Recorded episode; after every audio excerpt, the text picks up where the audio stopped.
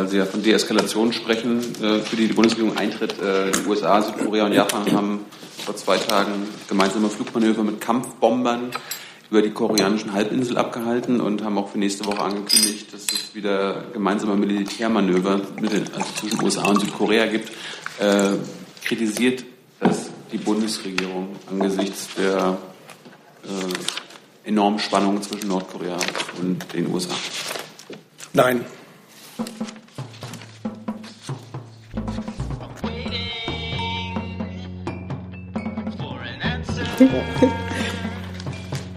Fasten your seatbelts. Guten Tag, liebe Kolleginnen und Kollegen. Herzlich willkommen in der Bundespressekonferenz. Herzlich willkommen, Regierungssprecher Steffen Seibert und natürlich auch den Sprecherinnen und Sprecher der Ministerien. Liebe Hörer, hier sind Thilo und Tyler. Jung und Naiv gibt es ja nur durch eure Unterstützung. Hier gibt's keine Werbung, höchstens für uns selbst. Aber wie ihr uns unterstützen könnt Oder sogar Produzenten werdet. erfahrt ihr in der Podcast-Beschreibung. Zum Beispiel per PayPal oder Überweisung. Und jetzt geht's weiter. Herr Seibert hat uns etwas mitgebracht zum Thema Fatah Hamas. Ich habe ähm, Wünsche bei den Kollegen eingesammelt.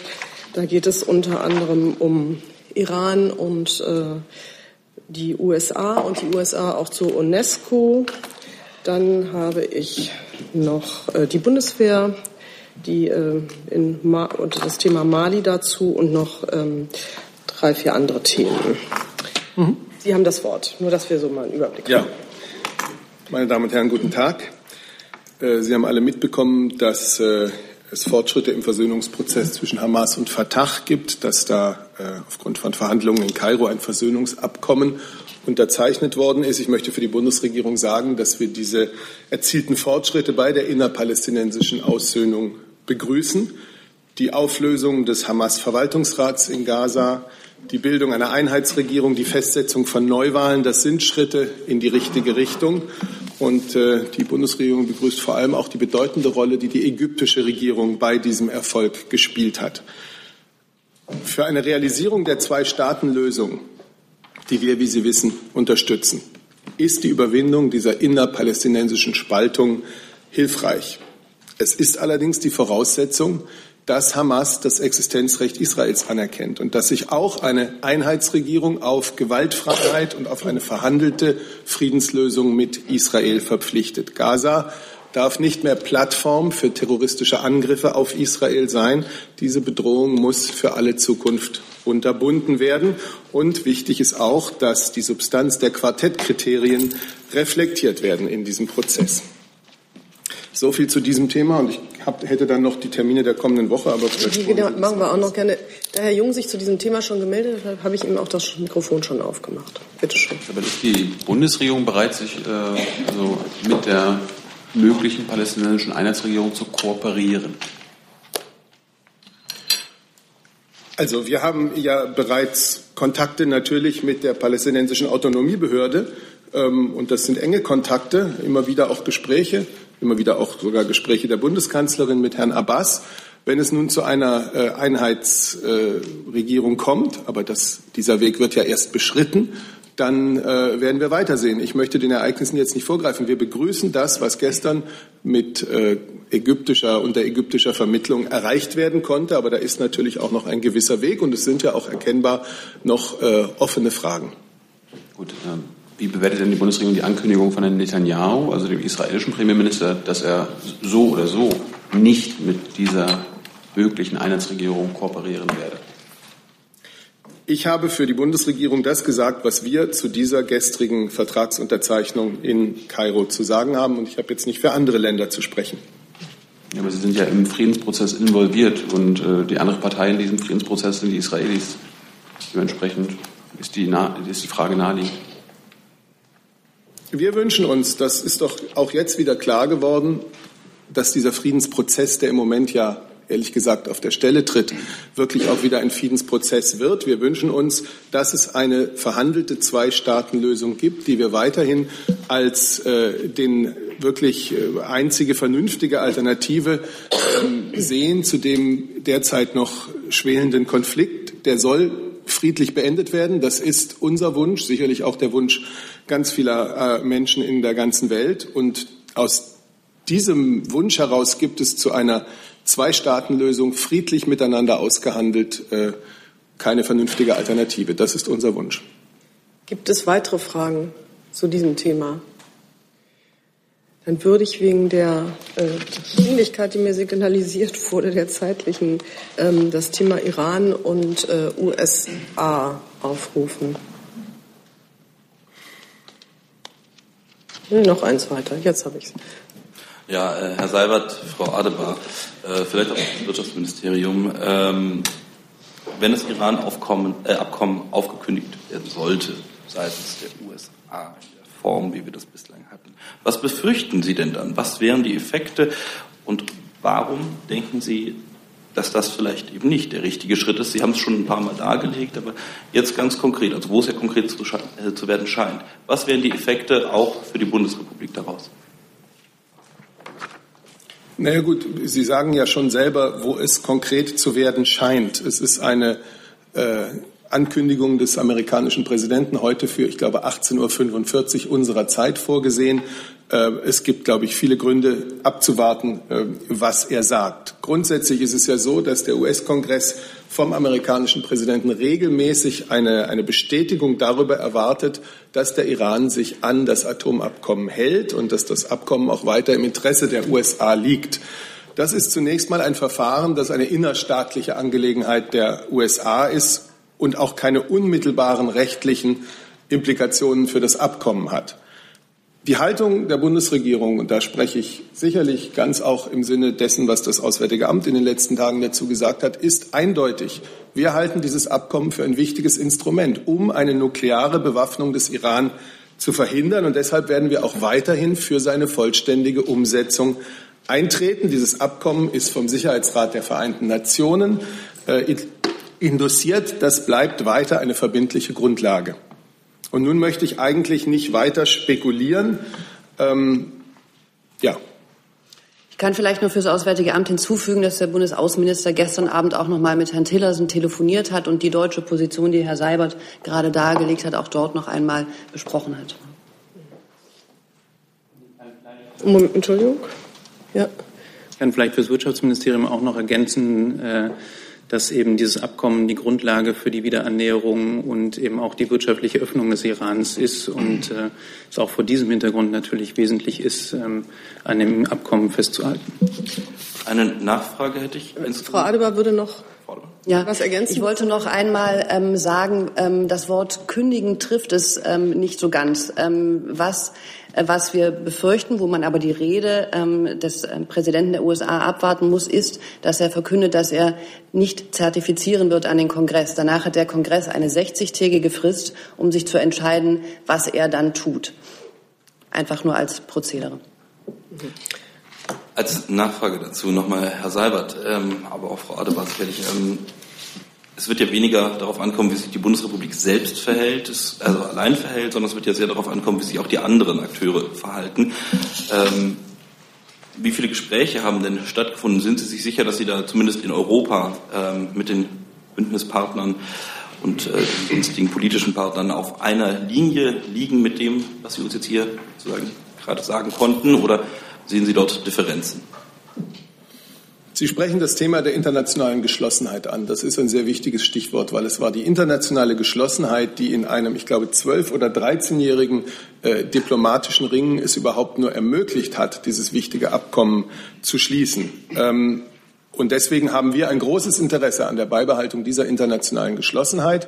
Wenn ein Land, ein wichtiges Land, die USA, und äh, das deutet sich ja an, da nun zu anderen Schlüssen kommt, dann äh, werden wir uns erst recht bemühen, mit den anderen Partnern diese Geschlossenheit zu bewahren. Noch eine Nachfrage? Ja, das heißt das jetzt konkret, dass Sie sich innerhalb Europas bereits auf gemeinsame Positionen verständigt haben, die auch weiterhin hält? Das heißt konkret, dass wir äh, für unsere Haltung auch in anderen äh, Hauptstädten äh, sehr viel Verständnis haben und umgekehrt äh, wir auch das reflektieren, was in anderen Hauptstädten dazu gesagt wird und dass wir jetzt einfach mal die Rede abwarten, um dann weiter zu sehen. Es gab in den, in den vergangenen Tagen ähm, sehr viel Kontakt auch unter den E3-Partnern und in Brüssel über dieses Thema. Da, da sind wir alle im Gespräch. Herr Jordans dazu. Frau Adebar, ähm, hat denn der Außenminister in seinem Gespräch mit Herrn Tillerson ähm, den Eindruck bekommen, dass man äh, in Washington die Haltung der äh, Bundesregierung in dieser Sache ernst nimmt, dass die dort eine Rolle spielt? Ich möchte zu dem Inhalt dieses ähm, vertraulichen Telefonats des Bundesaußenministers mit Herrn Tillerson nicht weiter, weiter Stellung nehmen. Der Bundesaußenminister und Herr Tillerson sind in seinem, einem engen Kontakt und zwar auch schon seit Wochen über das Thema Iran und führen da auch einen Austausch, der sehr ernsthaft ist und der von, von beiderseitigem Zuhören und Respekt dort auch getragen ist. Dann geht es mit Herrn Jung noch mal dazu weiter. Frau Adebar, können Sie uns sagen, mit wem das Auswärtige Amt, mit wem das Botschaftspersonal noch in Kontakt äh, war und ist bezüglich dieses Iran-Abkommens? Also wird ja nicht Herr Gabriel mit Tillerson sein. Ich habe gehört, dass es auch Kontakt zu und Gespräch mit Kongressmitgliedern gibt. Können Sie uns da nähere Informationen geben? Ja, gerne. Ähm, die Botschaft in Washington war in den letzten beiden, in den letzten Wochen ähm, gemeinsam mit den ähm, Franzosen und den Briten und den Kollegen von der EU-Delegation e ähm, auf dem Kongress unterwegs und hat mit verschiedenen Senatoren, das können Sie auch presseöffentlich, auch in der amerikanischen Presse nachlesen, mit verschiedenen Senatoren mehrere Dutzend inzwischen, glaube ich, und Kongressabgeordneten gesprochen. Und ähm, alle haben gemeinsam die ähm, europäische Haltung und wir die deutsche Haltung zu diesem Atomabkommen dargelegt. Die Botschaft an sich und der Botschafter sind in Kontakt mit amerikanischen Regierungsstellen auf hoher Beamtenebene. Ja. Ist davon ausgehen, dass bei diesen Kongressabgeordneten auch eine Menge Republikaner dabei waren? Weil die sind ja entscheidend. Beide Seiten. Demokraten und Republikaner. Gibt es dazu noch weitere Fragen? Sonst würde ich nämlich gleich UNESCO und USA dranhängen, weil das ja sozusagen dazu passt. Bitte schön. Also wie bewertet denn die Bundesregierung den angekündigten Ausstieg der USA und auch Israels aus der UNESCO? Wir halten diesen gestern angekündigten Austritt sowohl der USA als auch Israels aus der UNESCO äh, für sehr bedauerlich. Aus unserer Sicht setzen diese Ankündigungen ein falsches Signal. Äh, was die, UNESCO, was die UNESCO macht, das steht weltweit für Frieden, für Verständigung angesichts, angesichts zunehmender globaler Krisen, auch der Tatsache, dass in vielen internationalen bewaffneten Konflikten Kulturgüter zum direkten Ziel gemacht werden, spielt die internationale Kulturpolitik eine wichtige Rolle. Und deswegen ist eine leistungsstarke, eine zuverlässige UNESCO ähm, aus unserer Sicht von größter Bedeutung. Gleichzeitig kritisiert auch die Bundesregierung seit einiger Zeit ähm, eine, eine Politisierung dieser sehr wichtigen Arbeit, die wir beobachten in der UNESCO durch einige Mitglieder. Und deshalb setzen wir große Hoffnungen in den neuen Generalsekretär oder die neue Generalsekretärin. Das wird man sehen. Und erwarten, dass die neue Führungsperson ähm, die Reform der Organisation mit Integrationskraft, mit Gestaltungskraft vorantreibt. Es muss die Sacharbeit wieder im Fokus stehen und der Missbrauch der Organisation zu rein politischen Zwecken muss verhindert werden. Zusatz. Als Beweggründe wird ja von den USA vorgetragen, natürlich auch von den Israelis, dass es eine sogenannte israelfeindliche Ausrichtung der UNESCO gibt. Ich höre da jetzt bei Ihnen raus, dass die Bundesregierung das nachvollziehen kann. Ist das richtig? Ich habe das äh, gesagt, was ich gerade gesagt habe, und Sie interpretieren es, wie Sie wollen. Wir halten äh, die UNESCO in ihrer Arbeit, in dem Kernauftrag, den sie seit Jahrzehnten hat, für eine wichtige äh, Vereinigung, für eine wichtige Organisation, an der wir aktiv teilnehmen wollen. Und wir würden uns wünschen, das würden alle Länder so sehen. Und dennoch sehen wir auch Tendenzen in den vergangenen Jahren, die erstens aus unserer Sicht von der Sacharbeit wegführen und zweitens äh, der Arbeit dieser äh, Organisation nicht helfen. Gut, äh, was für Tendenzen sind das denn? Ich habe das jetzt so gesagt. Wir hatten bei Gelegenheit immer mal wieder auch darauf hingewiesen, dass uns bestimmte Entscheidungen dort, äh, dass wir die nicht im Sinne der einer gedeihlichen Arbeit äh, in der UNESCO fanden und deswegen jetzt die Hoffnung, dass ein neuer Generalsekretär, eine neue Generalsekretärin ähm, auch die Organisation in diesem Sinne reformiert. Möchte sonst noch jemand dazu fragen? Anderes Thema jetzt oder Herr Jung oder? Dann machen Sie jetzt noch eine und dann. Wen unterstützt die Bundesregierung denn bei der, äh, bei, dem, bei der neuen Direktorenstelle bei der UNESCO? Der Favorit ist ja ein Herr aus Katar. Ich kann Ihnen darüber keine Auskunft geben. Frau Adebar vielleicht. Das ähm, Wahlverfahren, die Wahlgänge laufen heute Vormittag und heute Nachmittag bitte Sie auch um Rücksicht, dass wir zu einer laufenden Abstimmung ähm, keine, keine Angaben über unser Stimmverhalten im Moment machen können, das noch kommt. Ähm, wir werden uns für den Kandidatin oder die Kandidatin einsetzen, die uns am überzeugendsten dafür entscheidet, eine Reform der UNESCO und ähm, die zukünftige Arbeit der UNESCO auch zu verbessern und voranzutreiben, ganz in dem Sinne, was Herr Seibert eben gesagt hat. Werden Sie uns im Nachhinein verraten, wen die, die Bundesregierung gewählt hat? Das weiß ich nicht, ob ich das kann, aber im Moment kann ich es jedenfalls heute Nachmittag an. Ähm, jetzt würde ich Herrn Seibert gerne das Wort geben. Dann gibt er uns noch ein bisschen Input mit den Terminen der Woche. Und dann gehen wir mit den nächsten Themen weiter. Ja, ich kann Ihnen folgende öffentliche Termine der Bundeskanzlerin in der kommenden Woche bekannt geben. Am Mittwoch, den 18. Oktober, tagt zur gewohnten Zeit um 9.30 Uhr das Kabinett unter Leitung der Bundeskanzlerin.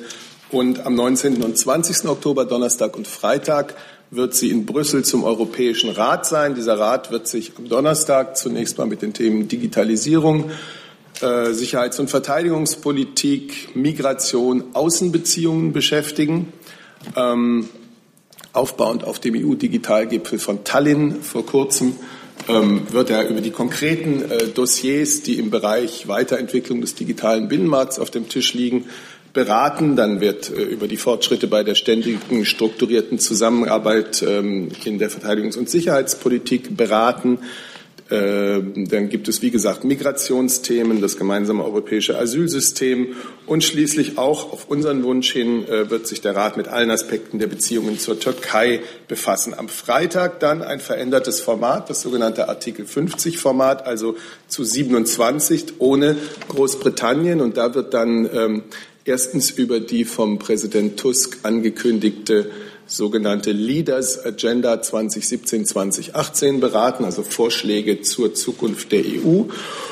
Und zum anderen äh, wird sich der Rat der 27 dann mit dem Stand der Verhandlungen über den Austritt des Vereinigten Königreichs aus der EU befassen. Bei der Gelegenheit könnte ich dann gleich sagen, dass wir Ihnen hier zu einem Briefing unter zwei, wie immer, zur Verfügung stehen am Mittwoch um 14.30 Uhr Herr Corsepius, der europapolitische Berater, und ich. Gut, dann gibt es Fragen zu den Terminen. Die hatte ich bei Herrn Reuter gesehen.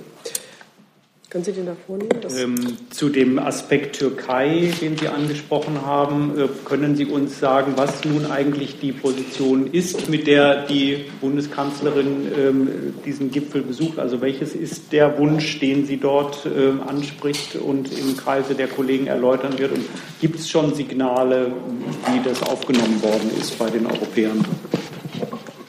Also unser Wunsch war, dass dieser Oktoberrat äh, zusammenkommt und eben eine umfassende Debatte über die Beziehungen äh, Europas zur Türkei äh, in allen Facetten und in all ihren Aspekten führt. Dafür haben wir uns ausgesprochen und äh, das ist nun auch auf der Tagesordnung.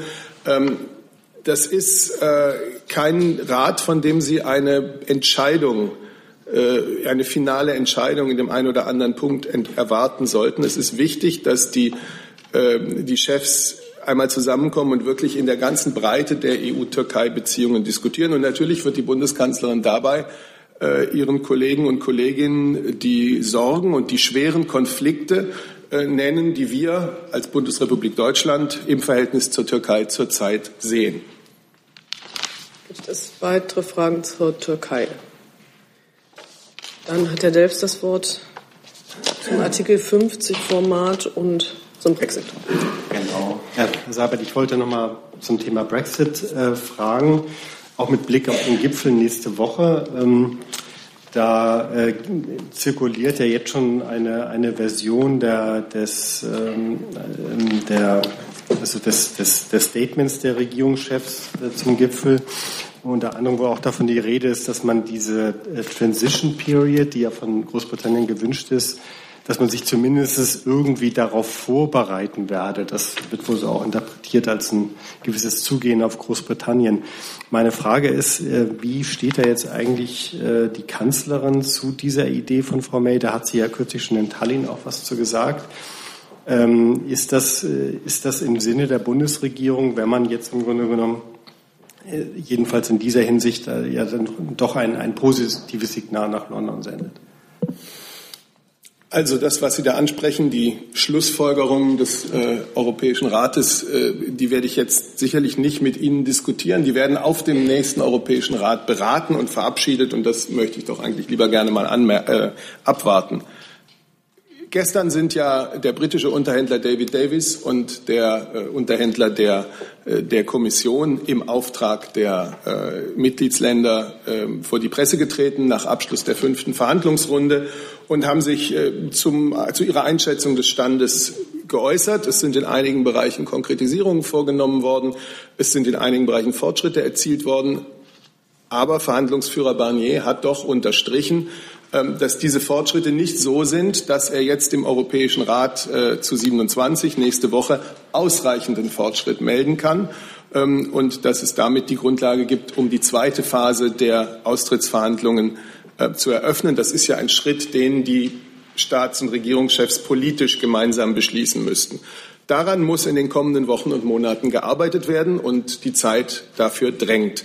Sobald der Europäische Rat zu 27 diese Feststellung getroffen hat, ähm, dass ausreichender Fortschritt in den drei Hauptthemen äh, vorliegt, kann dann die zweite Verhandlungsphase eröffnet werden. Der Europäische Rat im Dezember wird sich mit diesem Thema erneut befassen. Ja, und ach so, Ihre weitergehende Frage. Es gilt weiterhin der Ansatz, das, was man die Sequenzierung nennt. Erst einmal drei wesentliche zentrale Austrittsfragen zu besprechen. Die Rechte der Bürger, die Finanzen, die Frage des künftigen, der künftigen Gestaltung der Grenze äh, zwischen Nordirland und der Republik Irland, die ja dann eine Grenze zwischen EU und Nicht-EU sein wird. Das sind drei zentrale Fragen und da muss ausreichender Fortschritt erzielt sein, damit der Europäische Rat grünes Licht für den Eintritt in die nächste Verhandlungsphase geben kann. Insofern hat Großbritannien es auch weiterhin selbst in der Hand, äh, wann man genügend Fortschritt äh, sozusagen gemeinsam feststellen kann und in die zweite Phase ähm, übergeht. Das eine Nachfrage. Jetzt nochmal ganz äh, explizit nochmal auf diese Übergangsperiode. Das, also kann ich Ihren Worten dann entnehmen, im Grunde genommen auch bei der Sequenzierung müssen erst diese drei Schritte sozusagen erfolgt sein, nachdem die Kanzlerin bereit wäre, über eine Übergangsperiode zu reden. Na, das ist ja, das, das ist ja die gemeinsame Haltung der EU 27, diese drei Themen in der ersten Runde zunächst einmal so weit mit Großbritannien besprochen haben zu wollen, dass man einen ausreichenden Fortschritt verzeichnet. Das sind nicht drei Schritte, das sind drei zentrale Themen, über die es ausreichenden Fortschritt äh, geben kann. Ob dann das spätere Austrittsabkommen Übergangsvorschriften, Sie fragten nach der Übergangszeit, äh, Übergangsvorschriften vorsehen soll, das kann erst dann beurteilt werden, wenn sich überhaupt klarer abzeichnet, wie das, abzeichnet, wie das künftige Verhältnis EU-Großbritannien aussehen wird. Und über den Rahmen dieses zukünftigen Verhältnisses wird dann eben in der zweiten äh, Phase der Austrittsverhandlungen gesprochen. Jetzt geht es da weiter zum Brexit. Ja, ich habe noch eine Nachfrage dazu. Äh, nun hatte sich Herr Davis aber im Gegensatz zu Herrn Barnier äh, doch relativ mit einer deutlichen Erwartungshaltung gegenüber dieses Gipfels ähm, geäußert und gesagt, äh, man erwarte jetzt schon, dass äh, es da jetzt weitergeht und man über ein künftiges Verhältnis sprechen kann. Ähm, wie wäre denn zum jetzigen Zeitpunkt äh, Ihre Einschätzung oder Ihre, was würden Sie dem entgegnen zum jetzigen Zeitpunkt? Ich folge zunächst einmal dem, was äh, Michel Barnier, der der Verhandlungsführer für die EU 27 ist, gestern äh, in Brüssel der Presse gesagt hat, dass er auf diesen, äh, auf diesen drei zentralen Themen, die in der ersten Phase zu, zu bearbeiten sind, noch keinen ausreichenden Fortschritt vorstellen kann, feststellen kann, um eben eine zweite Phase zu eröffnen. Deswegen ähm, wird diese Frage dem Europäischen Rat im Dezember erneut vorzulegen sein. Und ich habe gesagt, äh, an genau diesen ausreichenden Fortschritten müssen wir in den kommenden Wochen und Monaten arbeiten. Die Zeit drängt. Dann Herr Steiner dazu. Äh, ja, Herr Sauer, das ist jetzt alles etwas, ähm, ich würde sagen, abstrakt für mich. Vielleicht verstehe ich es auch noch nicht richtig. Äh, aber vielleicht können Sie mir einfach ganz klar beantworten. Geht es der Bundeskanzlerin momentan zu langsam? Ja, wenn ich sage, die Zeit drängt, äh, dann heißt das genau das. Die Zeit drängt. Äh, Und gleichzeitig stehen wir hinter dem von allen EU 27 gemeinsam gewählten und in den Leitlinien äh, aufgrund derer Herr Barnier verhandelt festgelegten Sequenzierungsansatz. Erst das eine, dann die zweite Phase, in der es um das künftige Verhältnis Großbritanniens mit der EU geht. Äh, dieser Ansatz steht. Herr Barnier hat jetzt fünf Verhandlungsrunden abgeschlossen. Es gibt einige Fortschritte. Es gibt noch nicht ausreichenden Fortschritt. So hat er es gestern gesagt. Und so wird er es sicherlich auch äh, den Staats- und Regierungschefs in der kommenden Woche vorlegen. Dann Herr Jones noch mal dazu. Herr Sabat, äh, Sie sagen, dass es eine gemeinsame Position der EU 27 gibt, aber laut mehreren Berichten sind es zwei Länder, äh, vor allem Frankreich und Deutschland, die sich äh, gegen eine Inaussichtstellung dieser Übergangsphase sperren. Ist das korrekt oder ist das eine Fiktion britischer Medien? Ich weiß nicht, mit wem Sie alles gesprochen haben. Es gibt äh, bisher eine gemeinsame Position der 27 und die 27 werden sich äh, mit den jüngsten Fortschritten oder Nichtfortschritten in Brüssel befassen. Und dann wird man sehen, welche Schlüsse sie daraus ziehen. Können wir das Thema Brexit dann verlassen? Ähm, Frau Magmeier, Sie, wir waren ja eigentlich schon in der Türkei, da wollten Sie ja auch noch mal hin. Ich nicht ganz eingebunden, bitte. Ja, ich wollte bitte noch mal zum äh, Fall Steutner fragen. Es gibt heute einen Bericht im Tagesspiegel, der nahelegt, äh, dass die Überstellung der Anklageschrift eher ein positives Zeichen ist. Und da ist sogar die Rede davon, dass man in ähm, Verfahrenskreisen und diplomatischen Kreisen von einer möglichen Freilassung spricht. Ich hätte gerne Ihre Einschätzung dazu und ähm, vielleicht äh, schon, ob der Besuch heute stattgefunden hat und Sie etwas Neues sagen können, Frau Adeber.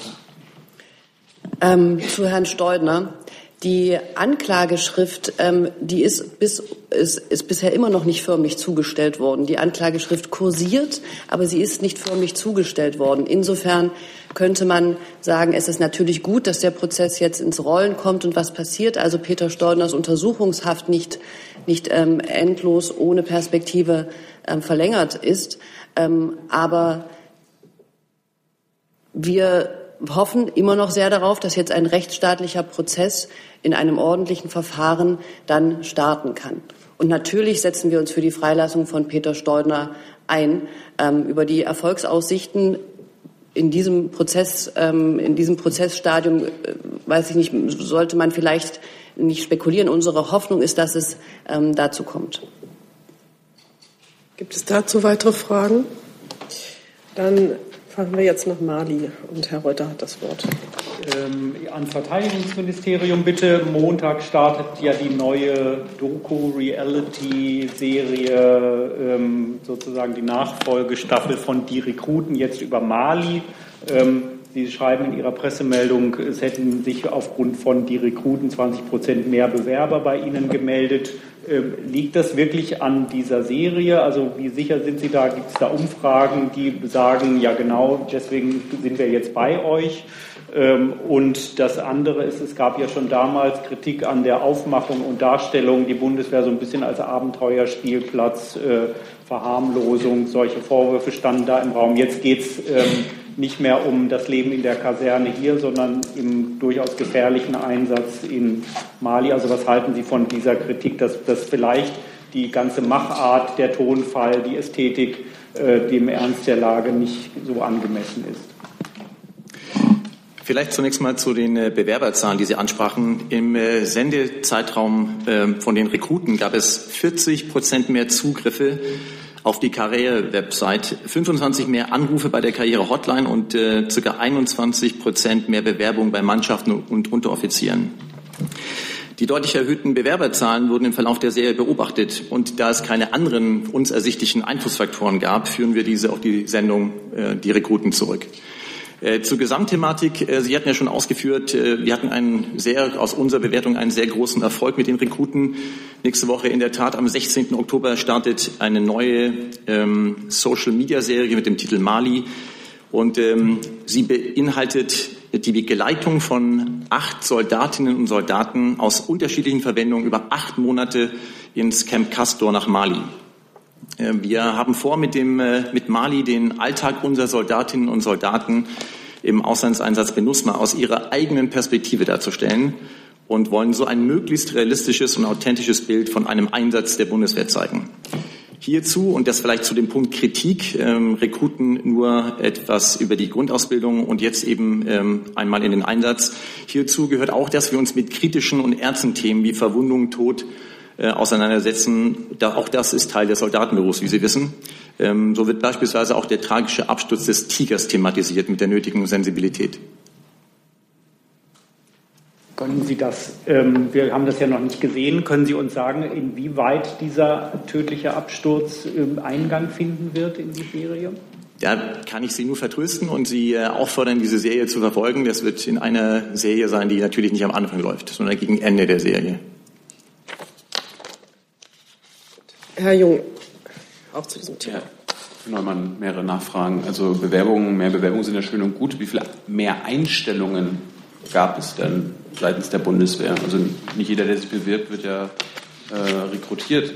Und das, ähm, das müsste ich nachreichen. Zunächst ging es ja da mal, äh, die ähm, Bundeswehr quasi so darzustellen als attraktiver Arbeitgeber. Und wie gesagt, wir versuchen das durch diese Zange einmal die Rekruten als Anfang, wenn sie zur Bundeswehr kommen, und dann aber auch den Einsatz jetzt durch die äh, Serie, die Mali darzustellen. Was, was wird die Serie denn jetzt kosten? Ähm, also die Produktion an sich. Das sind, mich würde interessieren, was die Werbung dafür kosten soll. Hängt da jetzt schon überall rum. Und der, äh, die Frage vom Kollegen haben Sie auch nicht beantwortet. Äh, es gibt ja wirklich massive Kritik, dass es Propaganda ist, Militärpropaganda. Ähm, was sagen Sie dazu? Nochmal, wir wollen den Eindruck in die deutschen Wohnzimmer bringen, wie Soldatinnen und Soldaten ihren Auslandseinsatz erleben, aus der persönlichen Sicht. Zu den Kosten, die Sie ansprachen, das sind insgesamt 6,5 Millionen Euro. Davon fallen zwei Millionen ähm, auf die Produktion der Serie und äh, das Kampagnenmaterial und viereinhalb Millionen Euro auf die Medialeistung zur Bewerbung der YouTube-Serie. Gut. Weitere Fragen dazu? Der Rest wird ja, Bitte? Der Rest wird ja nachgereicht. Ja, das, das ist ja, das steht da ja. Ja, also insofern brauchen wir das jetzt nicht nochmal zu betonen. Ähm, jetzt gehe ich mal weiter auf meiner Liste. Jetzt habe ich Herrn Serra. Ich muss das mit dem R noch ein bisschen üben. Äh, und Serra und Katalonien. Hm? so, habe ich das richtige Mikrofon erwischt? Meine Frage ist zu dem katalanischen Konflikt. Äh, ich wollte wissen, wie die Regierung äh, die Ablehnung des Dialogs äh, von der spanischen Regierung bewertet. Es hat sich an unserer Position jetzt in den letzten Tagen gar nichts geändert. Wir beobachten die Entwicklung in Spanien und in Katalonien insbesondere natürlich mit großer Aufmerksamkeit. Wir haben die Erklärung des spanischen Ministerpräsidenten zur Kenntnis genommen. Äh, unsere Position ist ganz unverändert. Und Frau Demmer hat sie, glaube ich, hier am Mittwoch auch äh, sehr klar herausgearbeitet. Wir sind der festen Überzeugung, das ist ein Konflikt, aber er kann nur innerhalb, innerhalb der demokratischen, der verfassungsmäßigen Ordnung Spaniens gelöst werden. Die Verfassungsordnung, die Einheit Spaniens äh, müssen erhalten werden, die Rechte und Bürger aller, die Rechte und Freiheiten aller Bürger garantiert werden. Und wir begrüßen die klare Haltung des spanischen Premierministers dazu. Und äh, ja, sie hat sich ja auch über unsere Haltung zu einer möglichen äh, einseitigen Unabhängigkeitserklärung Kataloniens sehr klar geäußert. Das wäre aus unserer Sicht illegal und inakzeptabel und würde von der Bundesregierung, von der Bundesrepublik Deutschland keine Anerkennung finden. Ähm, gleichzeitig hat die Verteidigungsministerin von Spanien eine klare Drohung ähm, geäußert. Ähm, sie ist bereit, äh, im Falle die Armee äh, in dem katalanischen Konflikt äh, einzusetzen. Wie, wie bewerten Sie das? Da ich die Äußerungen nicht kenne, bewerte ich das nicht. Ich halte mich an die Äußerungen des spanischen Ministerpräsidenten und äh, der vertritt die Haltung, die wir unterstützen, nämlich, dass es ein Konflikt ist, der nur unter Verzicht auf illegale einseitige Unabhängigkeitserklärungen im Rahmen der spanischen Rechtsordnung und Verfassung gelöst werden kann und gelöst, werden, Entschuldigung, und gelöst werden soll. Weitere Fragen dazu? Dann hat Frau Ungrad das Wort zu einem anderen Thema. Fragen an das, Fragen an das Innenministerium. Bundesinnenminister de Maizière hat ja gesagt, Er könnte sich einen muslimischen Feiertag, zumindest eine Diskussion darüber vorstellen, darüber könnte man reden. Was ist die Intention dahinter? Integration oder welche Intention steht dahinter? Ja, vielen Dank für die Frage. Ich möchte äh, vielleicht zunächst einmal die Gelegenheit nutzen, ähm, auch wenn Sie das, äh, glaube ich, in der gebotenen Differenziertheit äh, dargestellt haben, noch mal ein bisschen darzustellen, was der Minister wirklich gesagt hat, weil das vielfach ja doch sehr, sehr stark verzerrt bis hin zu Innenminister fordert einen muslimischen Feiertag dargestellt worden ist. In der Tat hat er im Rahmen einer Veranstaltung in Niedersachsen darauf hingewiesen und klargestellt, dass die Feiertage in Deutschland christlich geprägt sind und dass das aus seiner Sicht auch so bleiben soll. Und er hat gesagt, er sei allerdings bereit, gegebenenfalls über einzelne muslimische Feiertage in bestimmten Regionen zu reden, halte aber daran fest, dass unsere Feiertagskultur in Deutschland christliche und keine anderen Wurzeln hat.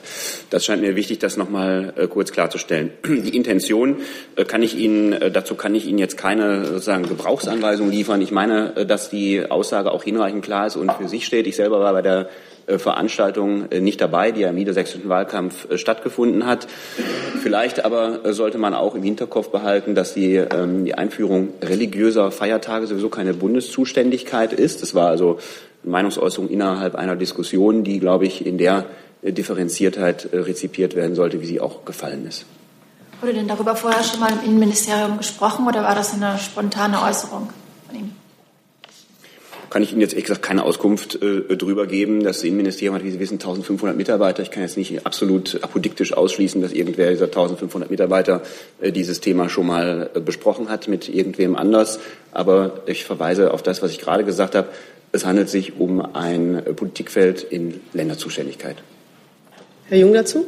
Nur eine Verständnisfrage, Herr Plate. Gehört der Islam für Herrn de Maizière zu Deutschland? Das müssen Sie ihn selber fragen, ähm, aber ich denke, es ist sinnvoll, wenn Sie, wenn Sie mal äh, Google oder eine andere Suchmaschine nutzen, werden Sie sicherlich dazu Äußerungen finden. Ich habe dazu jetzt nichts äh, Frisches mitgebracht. Ja, ich habe hab dazu nichts gefunden. Warum? Dann ist es so, man muss sich ja nicht zu allen Themen äußern, die, äh, die es so gibt. Und äh, ehrlich gesagt, ich weiß nicht, ob er sich dazu schon mal geäußert hat. Mir ist dazu jetzt jedenfalls keine frische Äußerung zu dieser Frage bekannt. Ähm, wenn Sie mögen, stellen Sie ihm doch bei nächster Gelegenheit. Und dann geht es jetzt weiter mit dem Kollegen zum Thema Verkehr. Ich weiß jetzt nicht, ob das ein oder zwei Themen waren. Zwei. Zwei, genau. Ähm, eine Frage an das äh, Verkehrsministerium. Äh, erste Frage ähm, zum Thema Maut. Österreich hat ja gestern Klage beim Europäischen Gerichtshof äh, eingelegt. Äh, wird das äh, Verkehrsministerium jetzt die Vorbereitungen für die Pkw-Maut äh, auf Eis legen? Ähm, zweite Teilfrage dazu. Äh, der Zuschlag für das Mauterhebungssystem ist ja für Mitte nächsten Jahres geplant. Da wird die Klage wahrscheinlich noch anhängig sein. Ist ein Zuschlag, wenn äh, der äh, Rechtszustand noch schwebend ist, äh, eigentlich möglich oder äh, muss der so lange auf Eis gelegt werden, bis äh, abschließend Rechtssicherheit besteht? Ja, vielen Dank für die Frage. Ähm, grundsätzlich ändert die Klage der österreichischen Regierung nichts an der Situation, wie sie jetzt ist. Das bedeutet, die EU äh, bzw. die Maut ist EU-rechtskonform. Ähm, die äh, Europäische Kommission hat grünes Licht gegeben für die Infrastrukturabgabe und das Vertragsverletzungsverfahren wurde eingestellt. Die Ausschreibungen für das Mautsystem laufen weiter. Das bedeutet, die Maut kommt. Für das Ausschreibungsverfahren äh, kann ich Ihnen aktuell nur sagen, dass das Ausschreibungsverfahren derzeit läuft. Das bedeutet, auch das Vergabeverfahren ähm, wird dann weiterlaufen. Und was sich nächstes Jahr ergibt, äh, dazu kann ich mich im Moment nicht äußern. Bitte ich um Verständnis. Gibt es weitere Fragen zur Maut? Sonst bleiben Sie, haben Sie weiter das Wort zum zweiten Thema. Genau, zweites Thema ist Diesel. Äh, mir ist eine Anfrage, die Antwort auf eine Anfrage der Linken in die Hände geflattert. Da geht es um das, nochmal um das Thema Dieselforum. Und da geht erstaunlicherweise daraus hervor, dass äh, doch ausländische Autohersteller in großem Umfang offenbar ähm, Zusagen zu Software-Updates gemacht haben, entgegen dem Eindruck, der damals im Anschluss an das Dieselforum erweckt wurde. Äh, namentlich genannt werden hier äh, Fiat, Suzuki, äh, Renault, Dacia. Ähm, können Sie was zu den Zahlen äh, sagen, wie viele Fahrzeuge von ausländischen Herstellern werden nachgerüstet? Möglichst auch vielleicht auch herstellerscharf. Okay, also insgesamt, ähm, also es ist ja erstmal bekannt, dass insgesamt 5,3 Millionen Fahrzeuge äh, nachgerüstet werden bzw. optimiert werden. Ähm, es wurde auf dem nationalen Forum Diesel vereinbart, dass eben es diesen, also noch einmal bestätigt, dass es den verbindlichen Rückruf der 2,4 Millionen Fahrzeuge des VW-Konzerns gibt. Es gibt einen freiwilligen Rückruf für die 630.000 Fahrzeuge von VW, bei denen Zweifel bestand. Und darüber hinaus wurden weitere Optimierungen bzw. Nachrüstungen auf dem Nationalen Dieselforum eben vereinbart. Insgesamt die Zahl 5,3 Millionen. Ähm, Details zu den einzelnen äh, Herstellern, die sich aus dieser Restsumme sozusagen ergeben, ähm, können natürlich erst dann mitgeteilt werden, wenn die Hersteller konkrete Anträge ähm, stellen. Deshalb würde ich an dieser Stelle darauf verweisen, was beim Nationalen Dieselforum im, in der Pressekonferenz äh, vereinbart äh, bzw. in der Pressekonferenz dargegeben, äh, dargestellt worden ist. Ähm, Minister Dobrindt hatte sich dazu auch noch mal geäußert. Es gab dazu auch genau zu diesem Thema auch noch mal Fragen. Die äh, Pressekonferenz befindet sich als Video komplett auf unserer Webseite. Ähm, ich will noch was ergänzen. Ich kann dazu noch ergänzen, dass äh, ähm, die Bundesregierung erwartet, dass die ausländischen äh, Autohersteller sich an den Software-Updates äh, beteiligen. Das ähm, haben die Minister bei dem Dieselforum deutlich gemacht. Und ähm, uns ist gesagt worden, dass da auch Gespräche laufen hinsichtlich der zuständigen Verbände. Und wir warten da auf gute Ergebnisse. Ähm, für Renault habe ich inzwischen in Erfahrung gebracht, dass da die französische äh, Typgenehmigungsbehörde zuständig ist. Äh, wird das dann vom KBA nochmal nachgeprüft? Zum Fall Renault kann ich jetzt im Moment von hier aus nicht sagen. Und äh, ich vermisse Ford in der Liste. Machen die gar nichts? Auch das, die gleiche Antwort von Renault gilt auch in diesem Fall. Okay. Gut. Können Sie das äh, von einer anderen Stelle dann vielleicht später uns noch Müssen wir einmal helfen, schauen, ob wir oder da so? gegebenenfalls etwas nachreichen können. Das wäre wunderbar. Das Thema ist erschöpft, äh, gibt auch keine weiteren Fragen dazu. Dann habe ich Herrn Steiner mit einem anderen Thema. Herrn Jones auch. Okay, erstmal Herrn Steiner. Ja, Herr Seibert, Frau Adebar, Herr Neumann in dem Fall. Ähm, rund um Kirkuk scheint sich ja gerade etwas äh, Unschönes abzuzeichnen. Da würde ich natürlich doch gerne wissen, erstens, wie schaut die Bundesregierung drauf? Zweitens, ähm, sind Sie dort in irgendeiner Form an Gesprächen vielleicht auch beteiligt, um die Situation abzuwenden, wie sie sich momentan dort darstellt? Und Herr Neumann, befürchten Sie irgendwelche Rückwirkungen auf die Bundeswehrangehörigen, die sich dort im Nordirak befinden, nicht unmittelbar in Kirkuk meines Ich glaube, Frau Adebar beginnt, weil sie wahrscheinlich die, aus, also die beste Ahnung hat über das, was da stattfindet oder nicht stattfindet. Die Meldung darüber, dass es im Raum Kirkuk Truppenbewegungen ähm, geben könnte, gibt es ja schon seit einigen Tagen. Heute Morgen hat, ähm, kam nun einmal auch noch eine Meldung eines irakischen ähm, Generals hinzu. Wir haben diese Meldung heute Morgen ähm, gelesen. Wir haben keine belastbaren eigenen Erkenntnisse darüber, ähm, dass es derartige ähm, Bewegungen gibt. Ich will auch noch mal darauf verweisen, dass Präsident ähm, Abadi sich heute Morgen in einer Twitter-Botschaft noch mal gegenteilig quasi geäußert und hat und gesagt hat, dass keine Absicht der irakischen Truppen bestünde, gegen die Peschmerga vorzugehen. Insofern beobachten wir die Lage dort ähm, sehr, sehr aufmerksam und sind auch wegen des Eskalationspotenzials besorgt, denn in, der, in diesem Raum stehen ähm, in dieser Region viele, ähm, sich viele Kräfte gegenüber und auch eine, äh, eine Eskalation, die auch eine ungewollte sein kann, ist, ist eine reale Gefahr für die Stabilität der Region.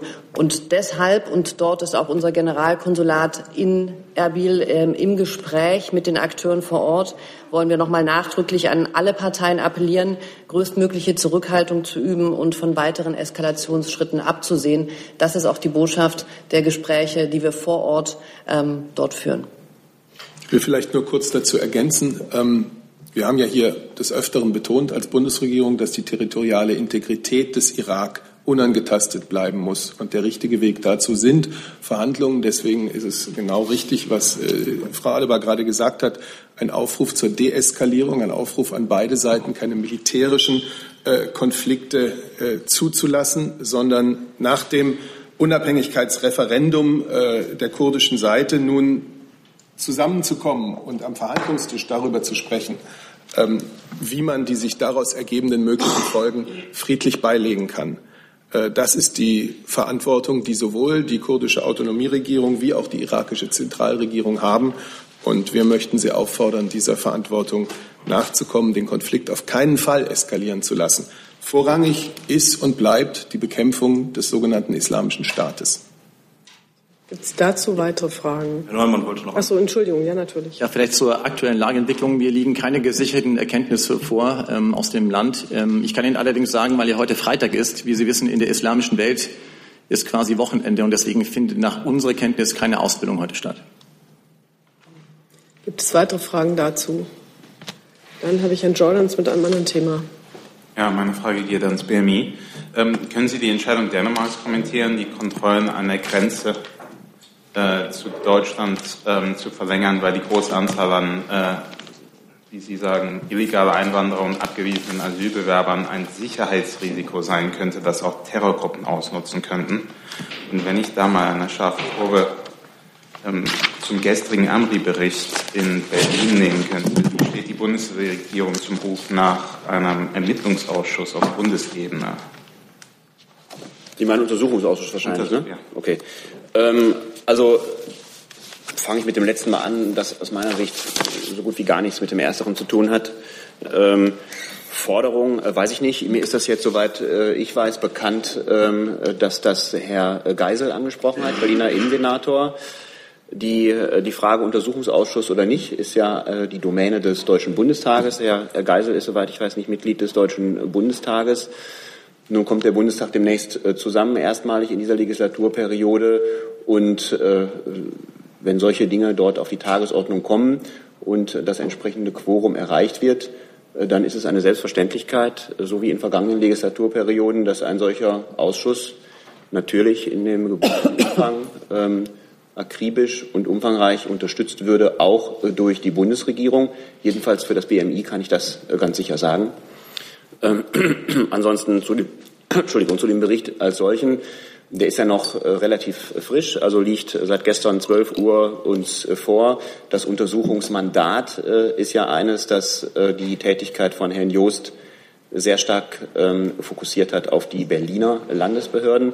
Deswegen ähm, ist es auch nach erster kursorischer Auswertung so, dass der ganz überwiegend auch dazu Stellung nimmt. Selbstverständlich werden wir uns diesen diesen äh, Bericht, äh, der nach unserer ersten Bewertung sehr sorgfältig und wertvoll ausgefallen ist, auch daraufhin anschauen werden, ähm, ob auch wir daraus Erkenntnisse ziehen können, die wir bisher vielleicht noch nicht hatten. Das werden wir natürlich tun. Aber das ist jetzt, äh, gerade weil ich über eine vertiefte Auswertung spreche, etwa 24 Stunden nach der Veröffentlichung noch ein bisschen zu früh. Hinsichtlich der Frage Grenzkontrollen, konkreten Duktus äh, einzelner Schreiben, die einzelne Mitgliedstaaten an die Europäische Kommission gerichtet äh, haben mögen oder nicht, will ich, will ich nicht kommentieren. In der Sache ist es aber so, dass ja eine ganze Reihe Mitgliedstaaten sich mit dem Anliegen, Grenzkontrollen aus Sicherheitsgründen zu verlängern oder verlängern trifft es eigentlich nicht so ganz, sondern richtiger muss man sagen, aus Sicherheitsgründen äh, Grenzkontrollen ähm, einzuführen. Das ist eine andere Rechtsgrundlage als bisher. Wir haben eine ganze Reihe von Mitgliedstaaten diese Entscheidung getroffen. Deutschland gehört zu diesen Mitgliedstaaten, ebenso wie Dänemark. Ich glaube, da äh, damit ist das Wesentliche dazu gesagt. Hey Leute, Jung und Naiv gibt es ja nur durch eure Unterstützung. Ihr könnt uns per PayPal unterstützen oder per Banküberweisung, wie ihr wollt. Ab 20 Euro werdet ihr Produzenten im Abspann einer jeden Folge und einer jeden Regierungspressekonferenz. Danke vorab. Dann habe ich nur noch Herrn Jung mit einem anderen Thema. Ja, Sabet, Sie hatten mich daran erinnert, weil Sie ja von Deeskalation sprechen, äh, für die die Bundesregierung eintritt. Äh, die USA, Südkorea und Japan haben vor zwei Tagen gemeinsame Flugmanöver mit Kampfbombern über die koreanischen Halbinsel abgehalten und haben auch für nächste Woche angekündigt, dass es wieder gemeinsame Militärmanöver den, also zwischen USA und Südkorea gibt. Äh, kritisiert das die Bundesregierung angesichts der äh, enormen Spannungen zwischen Nordkorea und den USA? Nein, Gibt es weitere Fragen dazu? Gibt es Fragen noch zu anderen Themen? Das scheint mir nicht der Fall zu sein. Dann wünsche ich uns allen ein schönes Wochenende, schließe die Pressekonferenz und am Montag sitzen wir hier mit einer ganzen Reihe von Pressekonferenzen nach der Landtagswahl in Niedersachsen und da sind alle herzlich willkommen. Aber wir haben eine Replika, oder? Wir haben auch eine Replika. Ja. Bauen wir alles ein. Ich darf meine Gewohnheiten nicht verzichten. Nein, um Gottes Willen. Gut.